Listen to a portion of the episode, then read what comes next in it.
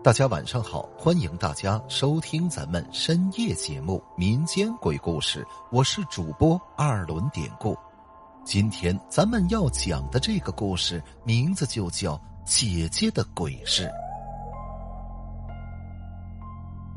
我出生在城市，奶奶家在一个偏僻的小山村。每年的寒暑假，爸爸都会把我送回奶奶家去住一些日子。表姐家也在同一个村子里，每次回到奶奶家，我都跟表姐在一块玩可是表姐却和正常人不太一样。农村的夜总是非常静的，尤其是比较落后的山村。夏天没事儿干，总会有很多的小孩子聚到一起玩游戏，我们呢也不例外。由于奶奶家在村子的东头，人非常少。所以说，每次游戏完，我跟表姐回家的时候都特别害怕。有一次，我们像往常一样往家走，忽然姐姐紧紧的拉住了我的手，就跟我说：“丫头，别吭气儿，别回头，跟着我，快点走。”我怕极了，然后就任由姐姐拉着，赶紧的往前走。可走着走着，姐姐忽然停下了。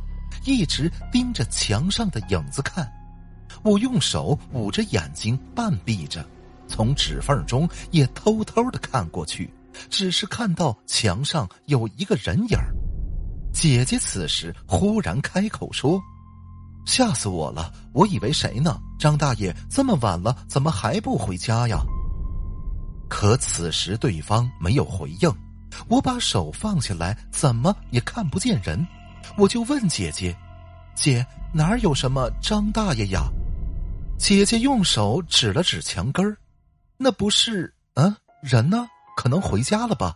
咱们也快回家吧。那天半夜，我听见村里有救护车的声音，好像是一阵的忙碌。第二天早晨，我问奶奶怎么了，奶奶说。张大爷昨天晚上心脏病犯了，被急救车给拉走了。什么？奶奶，我们昨天晚上回来还看见张大爷好好的，还在那儿出来遛弯呢。奶奶闻言厉声说：“去，别瞎说！他半拉身子早就瘫痪了，你看错人了。快起来吃早饭吧。”哦，看错了，看错了，那也是姐姐看错的。第三天，姐姐一大早来奶奶家找我，带我去水库玩玩了一大天。此时太阳渐渐的落山，天儿也黑了。我跟姐姐还有小伙伴们从水库往村子里走，走到村口的时候，姐姐又停住了。张大爷，您怎么在这儿？您身体没事了吧？呃，怎么就您一个人出来了？我送您回家吧。我顺着姐姐说话的方向望去，什么也没有。瞬间我就吓哭了。姐姐姐，你别吓我，哪有什么张大爷，那儿没人呢。啊，你说什么？我俩瞬间就明白了，然后撒腿就往家跑。回了家，惊魂未定，我们把事情跟奶奶说了。奶奶叹了口气，说道。哎，你们老张大爷今天下午去世了，以后早点回家吧。还有一次，爸爸妈妈出差，我叫姐姐来我家陪我，我俩睡在一张床上。半夜我起来上厕所，回来的时候，忽然发现姐姐睁着眼睛，表情痛苦的看着天花板。我吓坏了，一直叫着：“姐姐，你怎么了？别吓唬我！”而后，姐姐也没动，一直冲着我转着眼珠，我也慌了，一边推她一边叫她。后来姐姐能动了，我问她这是怎么了，姐姐没理我，只是自顾自的对着空气骂了好长时间。十来分钟以后，她开口对我说：“啊，吓死我了！我看见窗户上一直有人要爬进来。”然后一堆穿着黑白衣服的人一样的东西在我身边看着我，我不能动。他们一直在说什么，可是我听不见。丫头，以后碰到这种情况，一定要用力的推我，然后骂，一直骂，听见没有？我闻言已经完全吓傻了。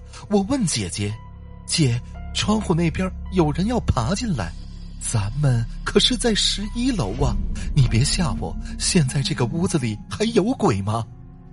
姐姐叹了口气说：“哦，没了，快睡吧。”说罢，她接着睡了，而我却一夜未眠。还有一次，奶奶家所在的村子赶庙会，就是说呢，去请个神仙什么的，大伙儿去磕头上香。然后有卖东西的，有唱戏的。每次庙会的时候，我都没去过。那次正好赶上放假，我呢就回到村里，拉着姐姐去逛庙会，让她呢陪我去庙里上香。庙在山顶有一条石头路，就这样，我就拉着姐姐跟我去上香。可是她却死活也不跟我进去。最后，经过我好一顿的软磨硬泡，他才跟我进了庙里。可刚刚进门，姐姐就开始恶心，然后瘫坐在地上，脸色苍白，豆大的汗珠一直往下掉。我吓坏了，扶着姐姐就出门，歇了好一阵子，她才缓过来。回到家，我跟奶奶说了这件事儿，奶奶对我说。好像是什么爷爷上身之类的，我也听不懂的话。当然，姐姐回到家就没事儿了，我也就没再深究。从那以后，我再也没有喊姐姐去过寺庙，她也没有再进过类似的地方。上边这些奇怪的事情，我都是亲眼所见。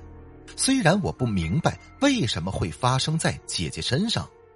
后来我听长辈们说，可能是因为姐姐的身体不大好吧，所以呢阳气不足，阴气重，容易招惹那些东西；也或者是因为姐姐的生日，因为姐姐是阴月、阴日、阴时出生的。好了，今天的小故事咱们就讲到这儿了。还是希望大家能通过订阅、点赞、转发、评论本专辑来支持一下咱们节目，分享故事、进群聊天您都可以加 PPT 五九二八八。